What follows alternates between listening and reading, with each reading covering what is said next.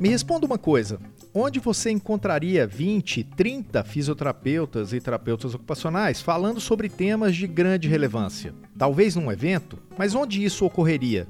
Em geral, em capitais ou grandes cidades. Mas quanto isso ia custar para você? Seria melhor que fosse gratuito, né? Bom, já pensou numa outra forma de reunir quem é referência na sua profissão com os temas que você quer ouvir e sem o custo extra para você? Então, o Crefito pensou. É a revista Em Movimento. A edição 7 está pronta e já já você vai receber em sua casa.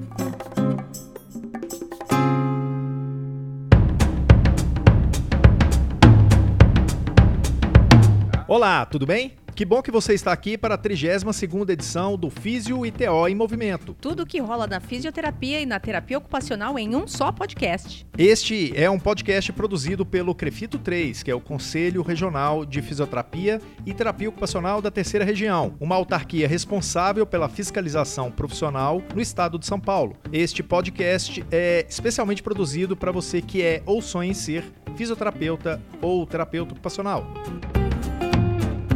Eu sou Túlio Fonseca, gerente de comunicação aqui do Conselho. E eu sou a Mônica Farias, jornalista no Crefito 3. E a edição de hoje vem trazendo novidades. A primeira é que a gente vai apresentar aqui para você, em primeira mão, um pouco dos assuntos que vão chegar no seu endereço na edição 7 da revista Em Movimento do Crefito 3. E se você está ouvindo esse programa na época em que a gente está produzindo, que é final de setembro, a revista ainda vai chegar na sua casa.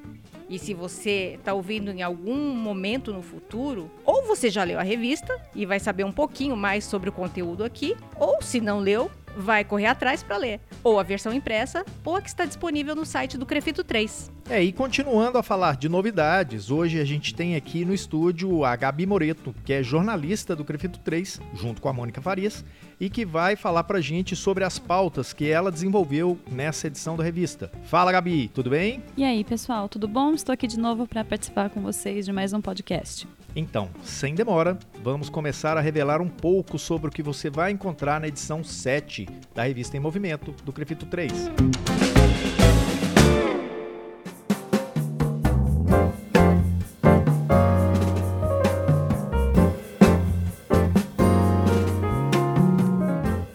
Disse, o episódio de hoje vai falar da revista que o Crefito 3 produz a cada quatro meses e que entrega para o fisioterapeuta e para o terapeuta ocupacional do estado de São Paulo. E para você entender um pouco mais sobre ela, eu converso com as duas jornalistas que são responsáveis pelo conteúdo.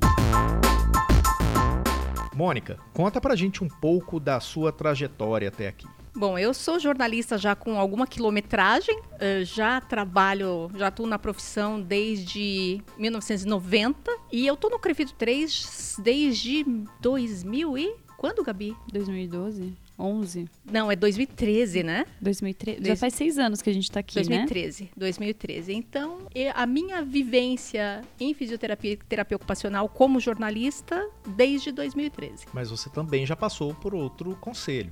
Já, eu fui durante muitos anos a minha vivência com a enfermagem no Corém São Paulo, onde eu aprendi muito sobre as profissões da saúde, especificamente a enfermagem, mas a gente acaba vivenciando bastante sobre as outras profissões e o que é a atuação de um conselho. Foram 16 anos de Corém São Paulo. E também com relação à questão de comunicação pública em si, que é o Sim. mais tenso de tudo, né? o mais difícil. porque atuar, ser jornalista atuando em pautas gerais é uma questão. Ser jornalista e comunicador atuando na comunicação pública, comu- comunicação de um órgão público, a gente tem que destacar o que é relevante, não apenas para o público primeiro do conselho especificamente, mas principalmente para a sociedade, para a população.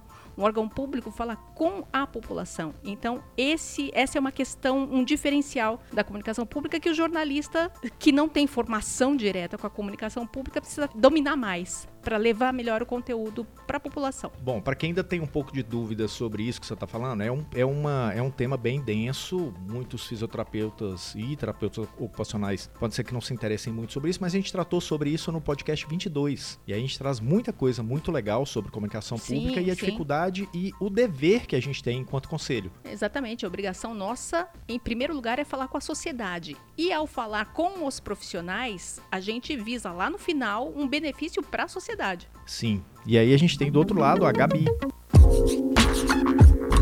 Como é que é a sua história? Então, eu trabalhei por dois anos fora da minha área, que era uma área de administração, totalmente diferente do que eu sou formada, e depois ingressei aqui no Crefito 3. E nesses seis anos de caminhada aqui no Crefito tem sido um aprendizado diário em relação à comunicação pública e especialmente também nas áreas de fisioterapia e terapia ocupacional. É, e por que, que a gente traz isso para vocês, né? Para você que está ouvindo a gente aqui no podcast? Porque o, o, conteúdo que a gente produz aqui dentro, seja rede social, seja revista, como é o caso desse, né? Desse, desse episódio do podcast, seja né, materiais em si ligados a vídeo, ligados a áudio, eles têm uma, uma contribuição muito pesada de profissionais que são formados para isso, profissionais que já têm uma bagagem muito boa com relação a isso e sabem tanto dos limites quanto das possibilidades, as oportunidades, as, né, os problemas que a gente pode enfrentar e procuram sempre estar trabalhando de uma forma a levar para o profissional o melhor, a melhor informação, né? a melhor forma de, de, de fazer com que essa informação chegue. A gente sabe muitas vezes que não, é, não importa muito o que a gente fala, importa como o profissional está entendendo do outro lado. E aí, o profissional ou a sociedade em si, as pessoas que estão ouvindo, lendo as coisas que a gente produz normalmente, diariamente. Então, é, é eu queria fazer esse, esse ponto inicial só para ter uma noção disso. A gente tem aqui no, no Crefito também a participação do Rodrigo, que tem toda a parte de, de envolvimento com a parte de arte, a parte de programação visual, está muito embasada nele. Toda a parte de diagramação da revista é feita por ele. E a diagramação da revista não é simplesmente chegar lá e apertar um botão e fazer a coisa funcionar. Não, você tem um estudo de cor, você tem um estudo de aplicação de imagem, uma série de coisas nesse sentido. De como isso precisa conversar com o texto, né? Exatamente. E aí você tem um texto que está sendo produzido, que já foi para a rede social, já foi replicado em outras, outros formatos, e isso vai sendo ajustado até virar realmente um conteúdo. Então, toda essa parte da revista que a gente traz para vocês, ela demora aí cerca de três meses para ficar pronta, desde a da pesquisa, aliás, desde a pauta que é decidida, né, que a gente vai uhum. decidindo isso aos poucos, né, até realmente virar realmente a revista que vai chegar na mão, né, na casa do profissional e etc. Então, é bem importante que a gente fale sobre isso, porque não é uma revistinha X qualquer. As pessoas podem até não gostar de ler, mas é uma informação que é necessária e a gente está aqui para garantir isso, para que o profissional tenha essa informação de qualidade necessária na mão. E essa questão da revistinha, eu já ouvi isso de é, fisioterapeutas amigos meus, próximos, ou fisioterapeutas com quem eu tive contato, contato profissional mesmo. E, e não é um. não fala com demérito, é o. Ah, a revistinha, vocês fazem a revistinha. Não é revistinha, gente. Dá um trabalho enorme fazer e o conteúdo muito estudado, é bastante trabalhado. Os entrevistados são não são quaisquer entrevistados, então é bem mais que uma revistinha. É, e às vezes a gente ouve, né? Eu já vi e já ouvi também em situações que as pessoas denigrem realmente, que é uma revistinha que, né, OK, o conselho faz a revistinha e acha que tá tudo OK. Então é só uma né, um, um, alerta que não é bem assim. E o que a gente faz aqui é, é realmente antenado em tudo que acontece né, no, no, no no, no, mundo da fisioterapia e da terapia ocupacional e que a gente consegue traduzir e levar para os profissionais do Estado de São Paulo dentro de uma lógica que para ele vai ser, pode ser importante. Né? Eu acho que esse é o objetivo nosso e né, a gente espera que esteja conseguindo.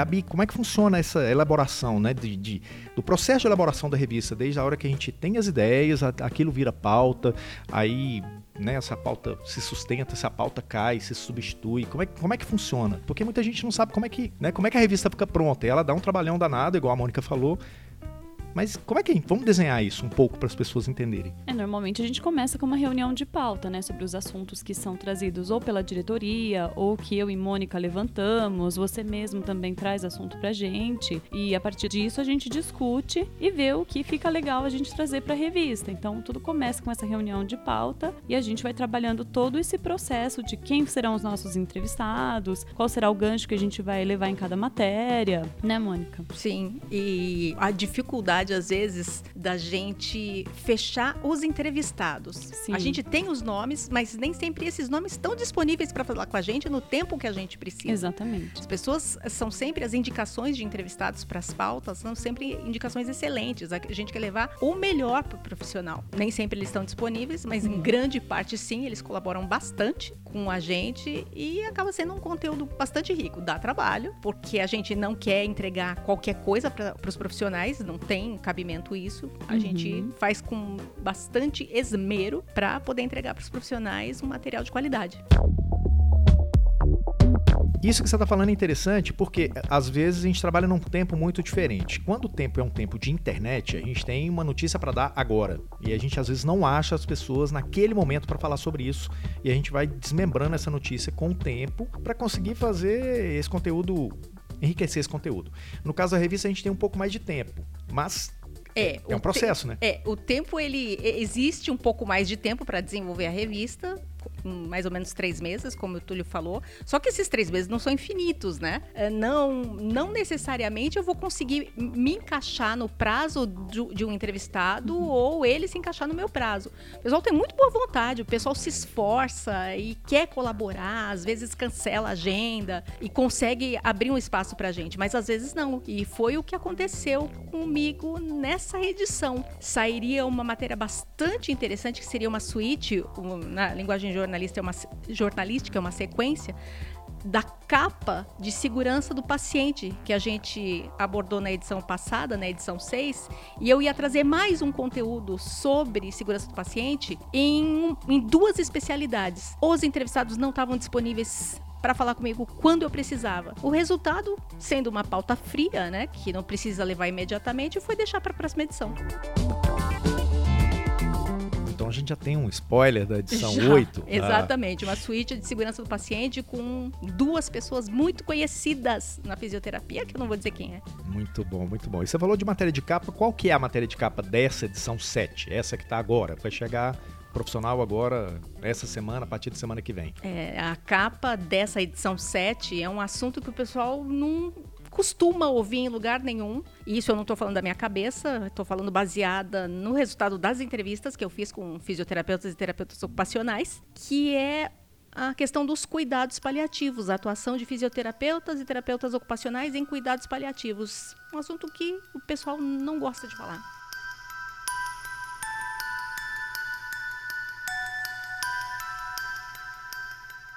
Muita gente, mesmo profissional, às vezes não tem muita noção ou uma noção exata do que, que é isso.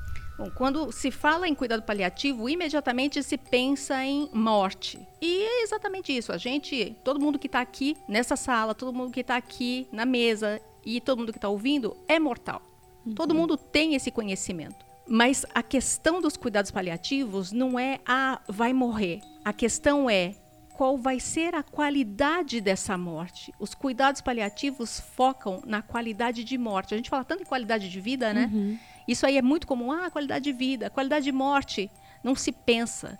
E se morre de muitas maneiras diferentes no mundo. E no Brasil, as próprias condições sociais, as diferenças sociais acabam impondo um jeito de morrer. E os cuidados paliativos, eles vêm para tentar igualar positivamente essa experiência de morte. Os cuidados paliativos olham para um morrer bem,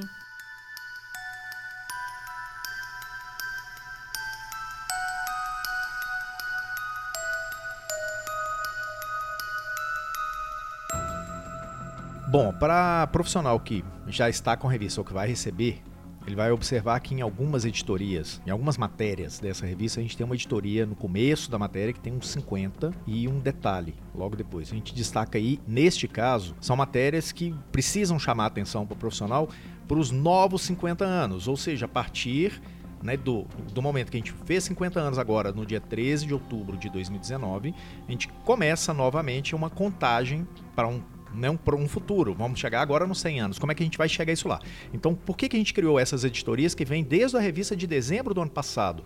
Para que os profissionais observem o que está acontecendo, quais são tendências, quais são discussões que precisam ser feitas, para que as profissões realmente cheguem, avancem, né? A gente caminhe com relação à questão da, da valorização, à questão da, de todo um, um respeito e de uma construção positiva com relação às profissões. E aí a gente destaca nessa agora a questão do paciente em si. Já não é a primeira abordagem pesada, mais densa que a gente faz com relação a isso, mas é, é importante que a gente leve que sem o paciente não existe, a gente não tem porquê a fisioterapia e da terapia ocupacional existirem no Brasil. E com 50 anos de regulamentação, né, são profissões embasadas por lei, garantidas por lei, com direitos, deveres, etc. A gente precisa ter isso muito claro para que o paciente possa ter o melhor sempre da prestação de serviço. Né? E aí, é, o que, que mais te chamou atenção nessa matéria? porque é uma matéria nova para muita coisa, para muita gente, para profissionais, mas que já tem muito profissional trabalhando pesadamente nelas, né? Tem, tem bastante gente já atuando em cuidados paliativos, mas em comparação ao total de profissionais, ainda é pouco. Ainda tem pouco fisioterapeuta e pouco terapeuta ocupacional que tenha conhecimento, não digo nem trabalhar diretamente, mas tenha conhecimento sobre o que, qual é a contribuição que as profissões podem dar em cuidados paliativos. Então, me chamou a atenção o conhecimento ainda estar restrito, Túlio. E eu acredito que com essa revista, o pessoal comece a despertar mais sobre a importância de estar tá atento a isso, considerando os próximos 50 anos, os próximos 100 anos. Gente, a gente vai continuar morrendo e vai continuar precisando de assistência qualificada nesse processo de morrer. E, mas eu vou dizer para você o que, que me chamou muito a atenção de verdade em, nas entrevistas. O tanto de resistência que existe entre as pessoas que começam a, a viver o momento dos cuidados paliativos.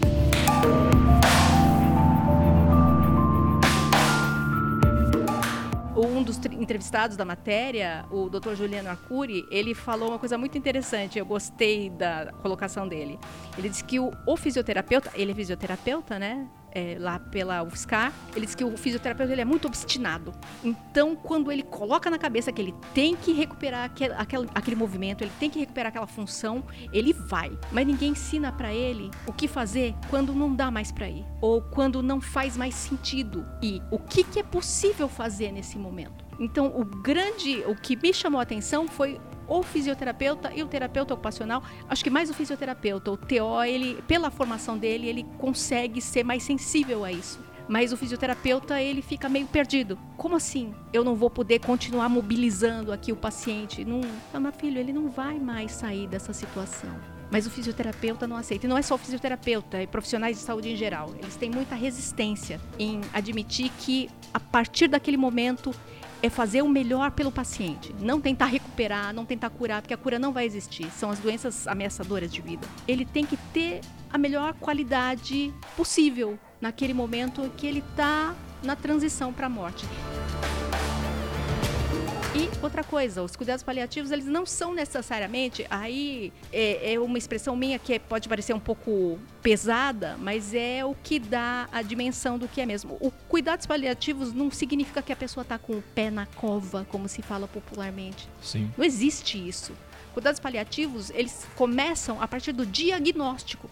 A pessoa vai viver mais um ano, mais dois anos, mas ele vai morrer por causa daquela doença. Então, o que, é possível fazer para que nesse processo, até o fim, ele tenha uma boa vida? Isso me chamou bastante atenção. Você ouviu vários profissionais a respeito disso e você destacou para a gente, você trouxe um destaque para a gente nesse programa, né? Trouxe, trouxe sim. Eu trouxe uma fala muito interessante da doutora Andréa Sala, que recebeu a gente lá no, no bosque, eu e Rodrigo fomos até o bosque do Hospital Alemão Oswaldo Cruz para falar sobre esse assunto. Ela tem muito a ensinar para a gente e eu destaquei uma fala dela a respeito dessa dificuldade. O que ele tem que ter em mente quando ele vai atender um paciente em cuidados paliativos é que o desfecho que ele vai buscar ali pode não ser um desfecho positivo ou curativo, mas sim que o desfecho dele vai ser promover conforto, qualidade de vida e até mesmo a dignidade na morte. Então isso é muito importante. O que falta nas graduações, não só da, da fisioterapia, mas da área de saúde em geral, é abordar a morte, abordar o luto, que as pessoas durante a sua graduação, elas só ouvem falar de cura. Então, você é preparado para reabilitar o paciente, para tirar ele do hospital, para promover um, uma volta ao normal da funcionalidade dele, mas ninguém conversa na faculdade que o seu paciente, quando ele está no hospital, ele também pode morrer. E as pessoas às vezes não estão preparadas para isso. Então, por isso que muitas vezes a gente vê a distanásia sendo praticada, instituição de medidas fúteis, que não vão favorecer o paciente. Então, um exemplo na fisioterapia, às vezes um paciente ele já está em fase final de vida e o fisioterapeuta está lá querendo fazer exercício com pressão positiva no paciente. Ah, porque ele está acamado e ele precisa fazer pressão positiva, porque vai fazer a telectasia, vai fazer infecção. Mas o que isso significa naquele momento da vida do paciente? Então, naquele momento, ele precisa de conforto. Então, se a, a, BIPAP, a não invasiva, for trazer algum conforto para o paciente, enquanto não se adequa às medicações para que ele possa é, ter uma, uma respiração mais tranquila, que ele possa evoluir para uma morte mais tranquila, ok você usar não invasiva. Mas você querer usar ali como exercício, por exemplo, já é algo que vai contra os cuidados paliativos. Bom, depois dessa fala, é, uma pergunta para você. Por que, que o fisioterapeuta e o terapeuta ocupacional precisam ler essa matéria? Eles precisam ler essa matéria em primeiro lugar porque eles podem ter um paciente deles no futuro, bem próximo, que vai viver essa situação, esse momento de cuidados paliativos. E é uma das coisas que a própria doutora Andrea Sala fala, que ninguém ensina para o profissional que o paciente dele vai morrer sempre ele acha, não, meu paciente vai sair daqui curado, ele vai sair inteiro, vai né? né? É, não, não necessariamente. E, e essa matéria dos, dos, cuidados paliativos acabam trazendo para o profissional esse, essa consciência, esse aprendizado de que, não, seu paciente nem sempre vai se curar. Ah, não vai? Então a fisioterapia e a terapia ocupacional que eu ofereço no dia a dia não vão ser su suficientes ou não vão ser resolutivas? Pode ser que não. Aí vem a pergunta: o que é que eu posso fazer então? Qual é o valor do meu trabalho? É simplesmente tirar a fisioterapia e terapia ocupacional da prescrição? Não. É justamente nesse ponto que a gente aprofunda bastante. Fui conversar com um fisioterapeuta e terapeutas ocupacionais para saber qual é o papel da fisio e da TO nesse momento, o que é possível fazer e o que é bom não fazer.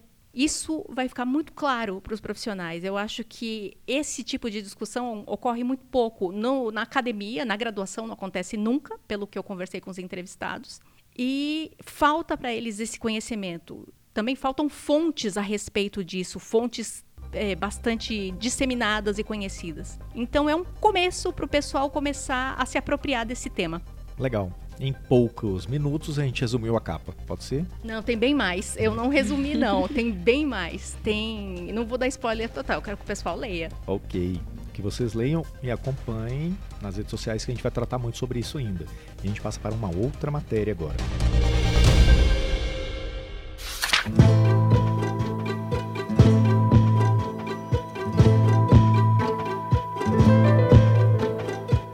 Gente aborda na revista é, o exercício ilegal da fisioterapia e da terapia ocupacional. Gabi, por que o título Ilegalidade mais conivência é igual a desvalorização? Então, acho que é importante a gente, primeiramente, falar que esse assunto, exercício ilegal, não é novidade nas nossas comunicações. A gente sempre fala disso em redes sociais, na revista, em tudo que a gente faz, a gente fala de um caso ou outro que surgiu de exercício ilegal.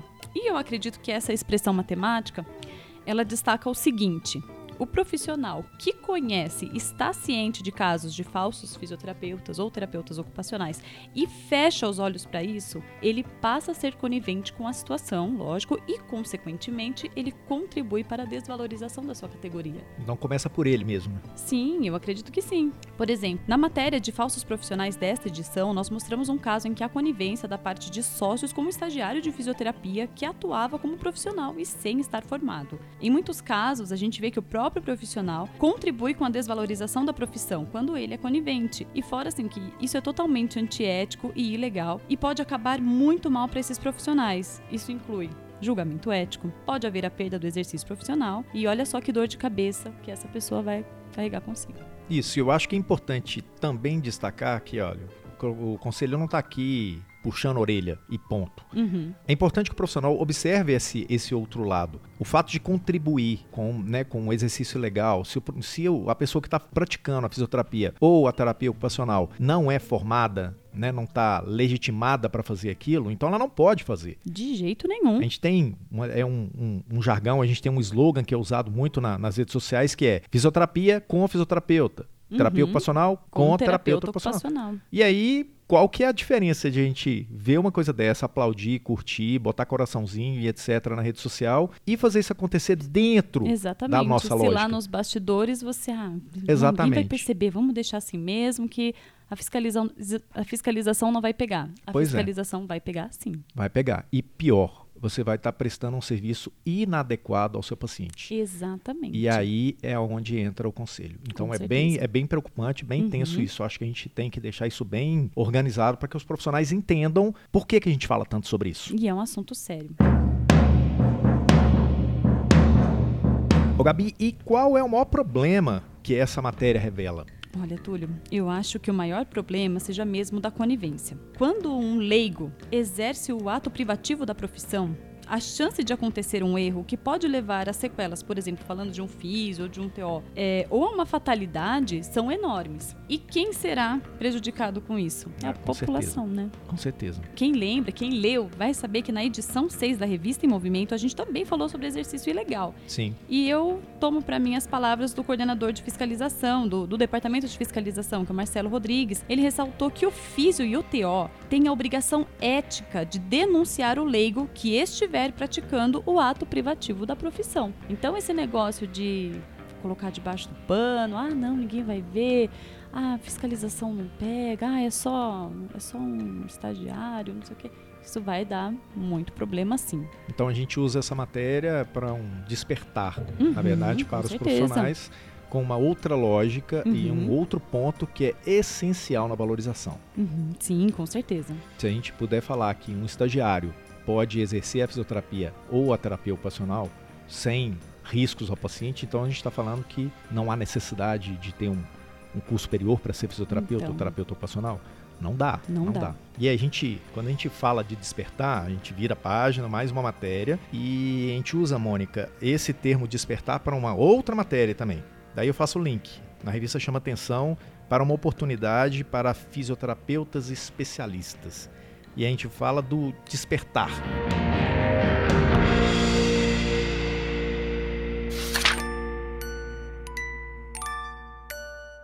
É, e essa matéria que você está falando mostrou para mim que a fisioterapia precisa despertar mesmo, porque segundo o entrevistado nosso, a fisioterapia está dormindo no ponto para uma oportunidade de atuação, um campo de atuação que ainda tem muito pouca gente atuando, que é a fisioterapia em distúrbios respiratórios do sono. O nosso entrevistado, o Dr. Marcos Veiga, ele disse que o pessoal precisa acordar para o campo de trabalho imenso que essa área representa. E ele fala isso simplesmente ou ele sabe do que, que ele está falando? Não, ele sabe exatamente o que ele está falando. Ele já trabalha nessa área faz cerca de 10 anos. Ele é bastante jovem, eu acredito que assim que ele se formou, ele já foi para essa área de distúrbios do sono. E ele disse que é uma dificuldade imensa encontrar fisioterapeuta que eh, tenha algum conhecimento sobre essa área. Gente, isso é muito necessário, porque a apneia obstrutiva do sono é uma doença que atinge milhares de brasileiros. E é uma doença que não tem cura. Ela não tem cura. A pessoa, o paciente, vai ficar dependente de uma máquina para o resto da vida. E os ajustes, quem cuida disso é o fisioterapeuta especialista em sono, em distúrbios do sono. E não tem gente para trabalhar nessa área. Ele trabalha numa grande empresa de gases medicinais que contrata fisioterapeutas para trabalharem com eles e ele não encontra. Ele não encontra gente no mercado. Então a gente vai lá atrás e lembra daquele podcast que a gente falou sobre o mercado de trabalho tá é, saturado ou estagnado. Ele não está saturado. E quando ele sai de um processo de. Ele foge um pouco da estagnação e vai para um campo um pouco menos óbvio, não consegue encontrar gente para trabalhar. Então é interessante acompanhar essa matéria com o Dr. Marcos Veiga para ver onde é possível o fisioterapeuta se encaixar. Enquanto a revista não chega, eu vou dar aqui uma dica. Episódio 15 do podcast Fisiotel em Movimento traz parte da entrevista que foi feita com este sim, fisioterapeuta sim. e tudo que ele alertou pra gente. Então, se você, né, a revista ainda não chegou para você, mas você não quer perder tempo, ouve lá, porque tem dicas muito legais. Essa entrevista a gente fez durante a feira hospitalar com um profissional que realmente demonstrou que a, o campo é muito grande, é uma, é uma, uma mega porta que está aberta para os profissionais, basta especialização.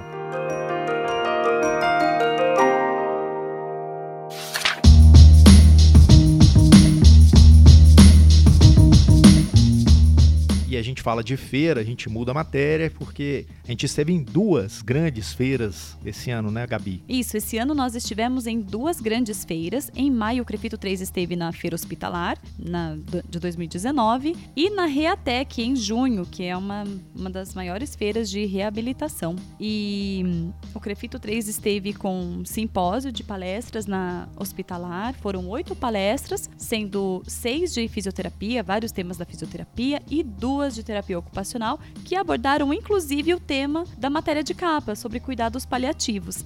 Então foi muito legal participar desses eventos. O Crefito esteve com stand também de atendimento aos profissionais e para quem estava participando da feira. E nas palestras eu e Mônica fizemos um revezamento super legal de equipe, enquanto uma cobria, a outra ia entrevistar.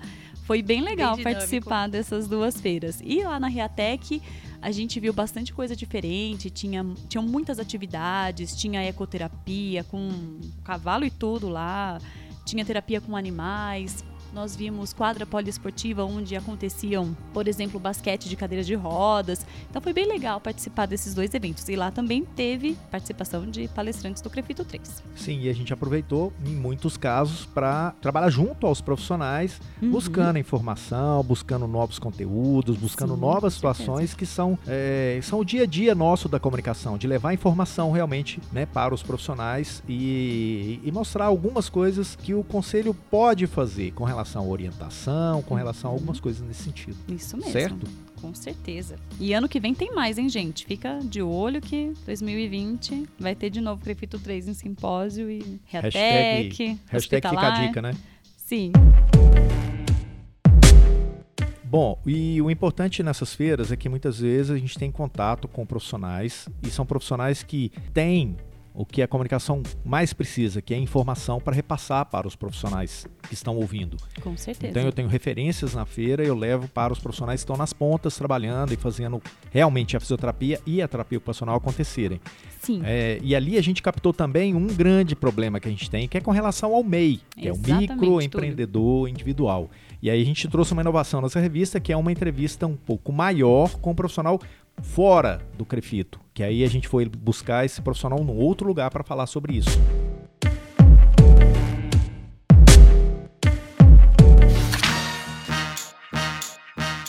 Para falar sobre MEI, a gente não podia conversar com um fisioterapeuta nem terapeuta ocupacional. A gente foi direto para as cabeças. A gente foi falar com um contador. Sim. A gente falou com o Renato Prone. Ele é conselheiro lá no Conselho Regional de Contabilidade de São Paulo, CRC-SP.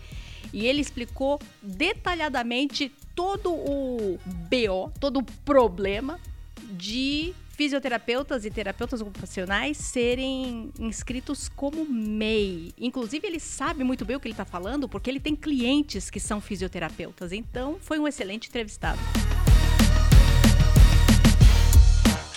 A gente já tinha trazido isso em outros momentos em outras plataformas, em outras formas de, de, de, passar esse conteúdo, mas a gente decidiu por trazer para a revista porque é um, é um, um veículo que chega na mão de todo mundo e com uma, uma, uma, capacidade de aprofundar mais no tema e de levar realmente essa informação de uma qualidade mais acurada, né, pra, para o profissional, certo? Olha, nessa. A gente já tratou sobre esse assunto em um outro momento, mas com essa entrevista do Dr. Renato Proni, foi possível aprofundar muitíssimo mais, porque o pessoal não leva muito a sério.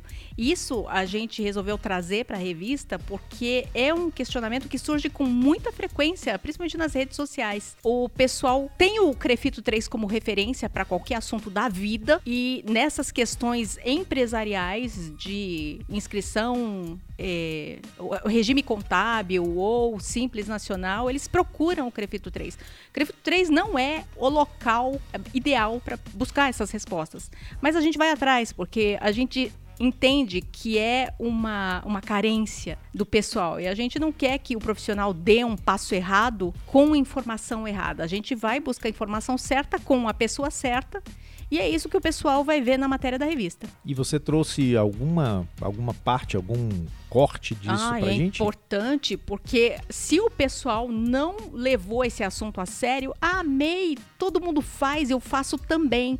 Porque aí eu pago bem menos, né? Eu pago hoje uns 54 reais por mês e tá tudo bem, já tô tranquilo com o imposto de renda, estou cumprindo minha obrigação. Mas não é por aí, não. Não é bem assim, não. Né? Não, olha só o que o doutor Renato tem para falar. Todas as atividades de profissão regulamentada, não só a Crefito, como também outros órgãos, não pode ser MEI. Então, é, essa, essa, esse tipo de é, sociedade de tributação é para micro, pequenos negócios de fato. Tem sapateiro, cabeleireiro, é, uma pessoa, parte de, de cabelo, unha. Então é aquela pessoa que trabalhava de forma informal em alguma em algum cabeleireiro, em alguma clínica, mas que não exerçam uma profissão técnica. É exatamente um, alguém que realmente não precisa ser uma formação para poder fazer aquele tipo de atividade. Uhum. Um transporte de escola dentro do município, ah, vou levar pequenas mudanças de mercadorias, então ah, vou fazer uma mudança de residência, eu tenho um, um, um caminhãozinho aqui pequenininho que posso fazer esse tipo de, de coisa, dá para fazer pelo meio. Então, para é, fisioterapeutas, terapias e outros tipos de relações que precisa de um profissional devidamente habilitado, não pode ser MEI. Então, confia no que o Dr. Renato está falando. Ele sabe o que ele está dizendo a respeito de profissional de profissão liberal ou profissão regulamentada não poder ser inscrito como MEI. Isso é muito perigoso. Quem quiser saber ou ouvir mais detalhes, além da revista, a gente tem também a edição 16 do podcast, né, Túlio? Sim, sim, está lá com algumas partes da entrevista com ele, muitos detalhes que eu acho que vale a pena. É, não é brincadeira não, gente. Isso é muito sério, muito sério mesmo.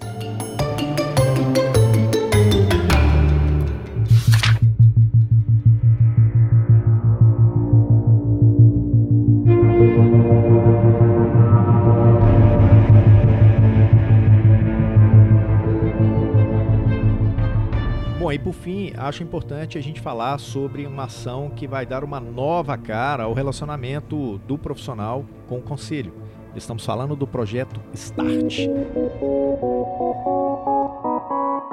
Essa matéria foi feita pela Gabi e a gente começa a bater um papo sobre isso. É isso aí, gente. Na revista passada, na edição 6, a gente já introduziu o Start e o que, que é o START? Ele veio com o objetivo de aproximar do profissional, aproximar o conselho do profissional, fortalecer os laços, acolher o jovem profissional nessa trajetória da sua profissão. E o que, que a gente tem nele, Túlio? Bom, o Projeto Start é uma ferramenta que o Crefito 3 está é, desenvolvendo que busca acolher, escutar, aproximar, orientar e impulsionar o fisioterapeuta e o terapeuta ocupacional do Estado de São Paulo. Isso em diferentes momentos da carreira dele. Uhum. Hoje a gente não pode mais falar de uma situação que é tipo, a gente tratar todos iguais. Não. Né, mesmo que seja, vou tratar todos os fisioterapeutas iguais, ou todos os terapeutas ocupacionais iguais. No caso das profissões, a gente já tem uma série de especializações, a gente tem profissionais que acabaram de se formar, tem profissionais que já têm 20, 30 anos de mercado, tem profissionais que estão na academia. Então, dá pra gente trabalhar isso, é importante, é fundamental a gente trabalhar isso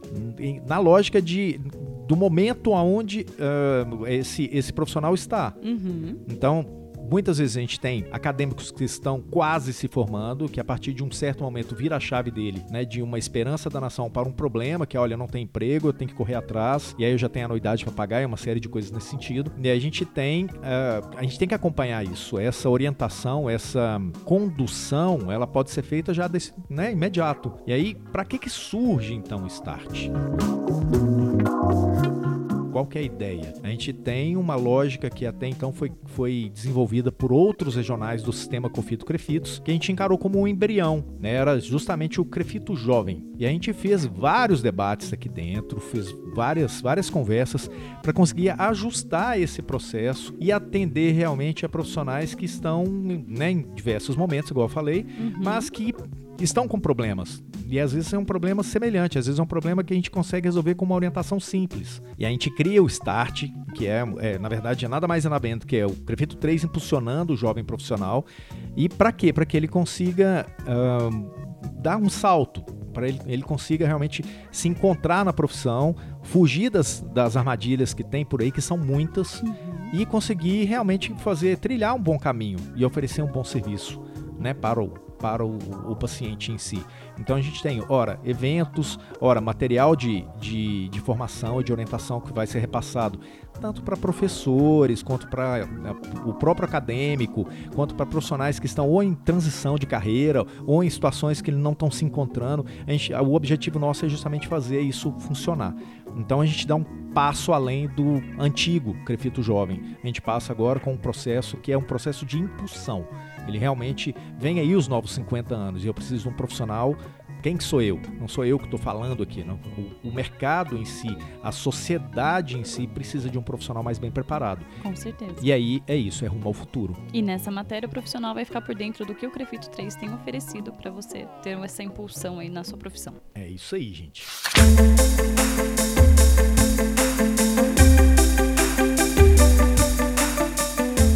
E aí, curtiram pequeno spoiler que a gente está dando da revista 7, o que, que, vocês acharam? Eu acho que foi pouco. Eu, das minhas pautas, eu falaria muito mais, que eu fiquei muito apaixonada, principalmente pelos cuidados paliativos. Mas, né, o objetivo é fazer o pessoal ler a matéria na revista. Mas você tá aí preparando coisinhas a mais para esse, esse conteúdo sobreviver ao longo do Sim, resto do ano. Cuidados né? paliativos dá para a gente trabalhar bastante e muito além da revista, já que é alguma coisa que o pessoal não fala em lugar nenhum. Crefito 3 é chato, Crefito 3 é vai falar. É chato, mas é importante para você. É isso aí, eu também gostei bastante desse nosso spoiler da revista 7, foi muito produtivo e eu espero que todo mundo tenha vontade de ler a revista, especialmente a matéria de cuidados paliativos, que foi incrível.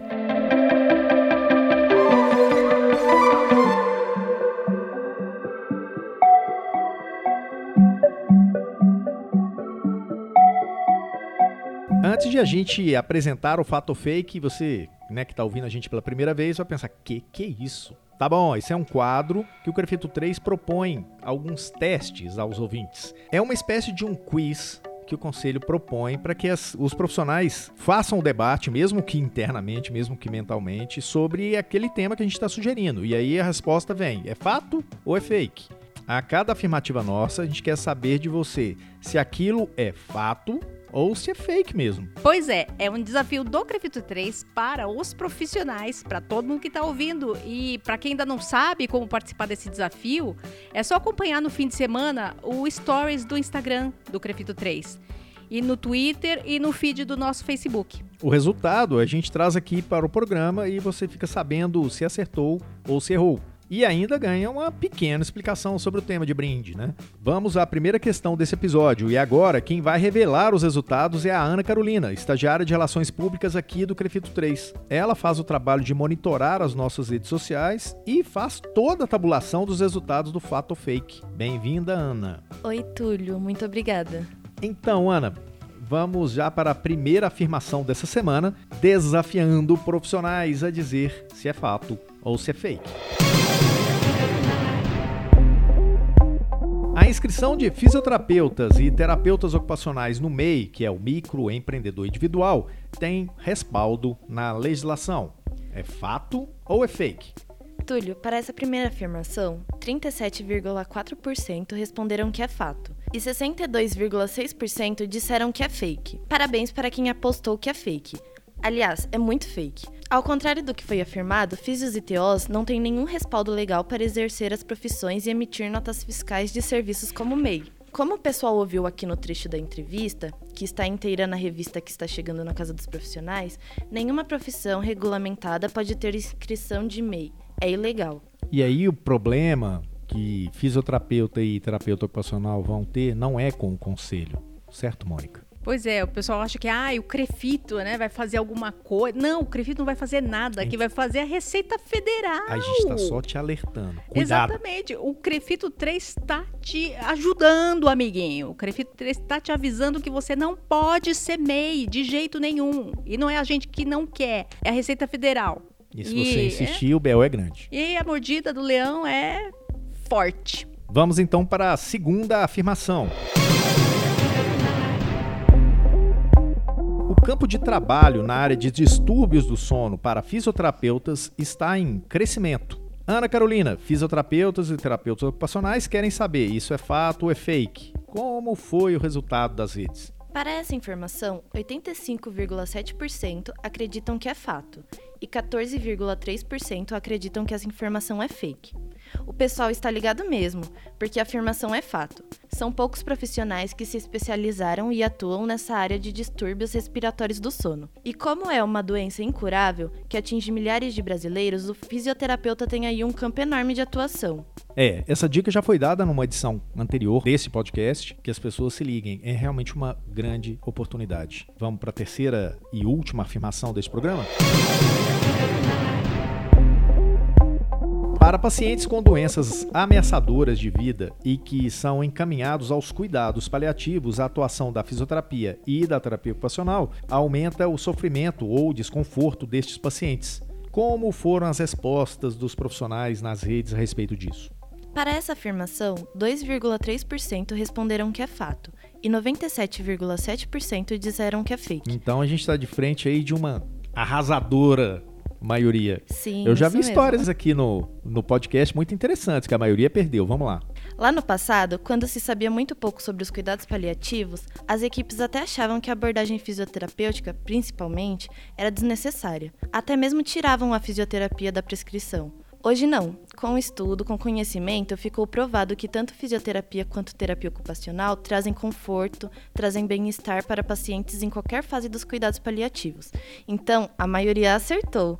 Dizer que fisio e TO trazem desconforto para o paciente em paliativos é fake. É, e é um tema tenso, mas que está muito bem explicado e muito bem tratado nessa matéria de capa. E aí, neste caso, foi um caso que a grande maioria acertou. Muito legal. Na semana que vem, assunto novo aqui no Fato Fake. Fica de olho aí nos stories do Instagram e do Facebook e também no feed do nosso Facebook e no Twitter. Não deixe de responder.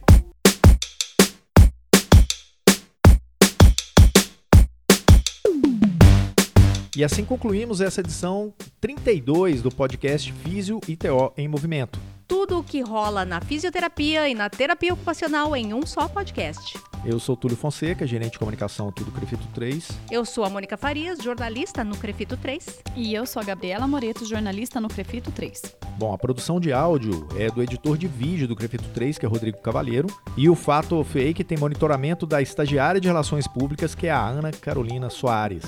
Não se esqueça que nós estamos no Facebook, no Instagram, YouTube, Twitter e em diversos tocadores de podcast como o Spotify, o Google, Castbox, Anchor, SoundCloud, Breaker. Basta buscar Crefito 3 e ouvir a hora que você quiser. É isso aí. Até semana que vem. Tchau, tchau.